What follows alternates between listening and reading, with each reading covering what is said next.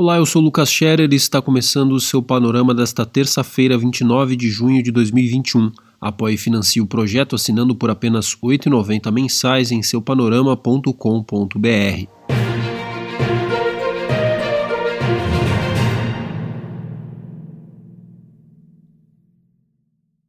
O Supremo Tribunal Federal vai analisar um pedido de abertura de inquérito contra o presidente Jair Bolsonaro por suspeita de prevaricação no caso da Covaxin a notícia crime assinada pelo vice-presidente da CPI da Covid, Randolph Rodrigues, da Rede, e outros dois senadores, quer saber se Bolsonaro sabia da suposta pressão de membros do Ministério da Saúde para liberar a importação da vacina indiana a preço superior ao do mercado e se o presidente informou a Polícia Federal sobre o caso, explica o G1. A relatora é a ministra Rosa Weber, que já enviou um pedido de parecer para a Procuradoria-Geral da República. A denúncia sobre a suspeita de irregularidades no processo de aquisição da Covaxin se baseia em depoimento à CPI do deputado federal Luiz Miranda e do irmão dele servidor do Ministério da Saúde, Luiz Ricardo Miranda. Em conversa com apoiadores ontem, Bolsonaro deu a entender que não teve conhecimento sobre o caso, ao dizer que não tem como controlar as ações tomadas nos 22 ministérios, relato Metrópolis. Aliás, falando em CPI e pandemia, o Exército defendeu não ser de interesse público o teor do processo disciplinar em que o ex-ministro e general Eduardo Pazuello foi absolvido de qualquer punição depois de participar de ato político ao lado do presidente Jair Bolsonaro em maio. O argumento foi usado para justificar o sigilo de 100 anos imposto pela força sobre o caso. A medida é contestada por partidos de esquerda no STF, lembra a Jovem Pan. Ainda no mesmo tema, ontem o empresário Carlos Wizard desembarcou no Brasil vindo dos Estados Unidos e teve o passaporte retido pela Polícia Federal. A medida foi adotada pois ele faltou ao depoimento na CPI sob a alegação de que acompanhava a filha grávida.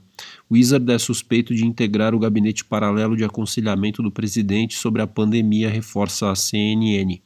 Hoje a CPI deve ouvir o deputado estadual do Amazonas, Fausto Vieira dos Santos Júnior, do PRTB, relator da CPI da Saúde realizada pela Assembleia Legislativa do Estado para apurar irregularidade em contratos do governo durante a pandemia, reporta a agência Senado. O Brasil registrou média móvel diária de 1.626 mortes por Covid-19. O resultado é o menor desde março país ultrapassou a marca de 504 mil vidas perdidas para a doença e mais de 18 milhões de infectados. Apesar da queda no ritmo de óbitos, a média de novos infectados continua estável, aponta o G1. O número de brasileiros imunizados com duas doses de vacina é um pouco inferior a 12%, informa o portal e depois de 20 dias, Lázaro Barbosa foi encontrado e morto pela polícia no município de Águas Lindas de Goiás, no entorno do Distrito Federal. A Secretaria de Saúde local afirma que ele foi atingido por ao menos 38 disparos. Os policiais envolvidos dizem ter atirado ao menos 125 vezes contra o homem eles afirmam que, ao encurralar o fugitivo em uma mata, foram alvejados e precisaram revidar. Ainda de acordo com a polícia, Lázaro foi localizado depois de visitar a ex-mulher.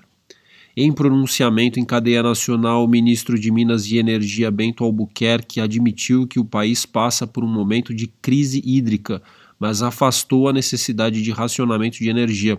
Ele pediu, no entanto, que a população evite desperdício e que faça uso consciente de água e luz. O ministro disse que o governo prepara programa voluntário para que empresas reduzam o consumo elétrico durante períodos de pico, destacou o Poder 360. Na educação, o governo divulgou o calendário de seleção para vagas e bolsas no ensino superior. As inscrições para o ProUni acontecem entre 13 e 16 de julho, para o FIES entre 27 e 30 também de julho e o SISU ficou para 3 a 6 de agosto, segundo o UOL e ontem foi comemorado o Dia do Orgulho LGBTQIA. A data marca o aniversário da revolta de Stonewall, quando a comunidade promoveu um levante contra a violência policial que durou três dias em um bar de Nova York em 1969.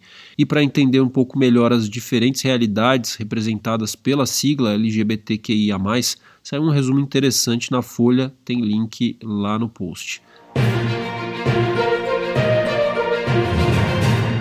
Pelo Brasil, no Distrito Federal, a Comissão Especial da Covid na capital pediu que o Ministério Público do Trabalho apure o motivo de profissionais da saúde empregados em hospitais de campanha estarem com salários atrasados há quase um mês. o governo do DF alega estar em dia com os repasses à empresa responsável pelo serviço, relata Metrópolis. No Rio de Janeiro, a Câmara de Vereadores da capital decidiu levar para votação em plenário amanhã o pedido de cassação de mandato do parlamentar Dr. Jairinho, preso suspeito de participar do assassinato do enteado Henri Borel, de quatro anos, relata o Globo. No mundo, um juiz dos Estados Unidos rejeitou um processo em que a Comissão Federal de Comércio do país acusava o Facebook de monopólio. O magistrado deu prazo até dia 29 de julho para que o órgão apresente novos argumentos que sustentem a acusação, relata a CNN. O Panorama é um serviço de curadoria de notícias que utiliza informações coletadas nos sites de veículos de comunicação consagrados em todo o mundo. Esteja bem informado e combata as fake news. Assine em seupanorama.com.br e tenha um bom dia.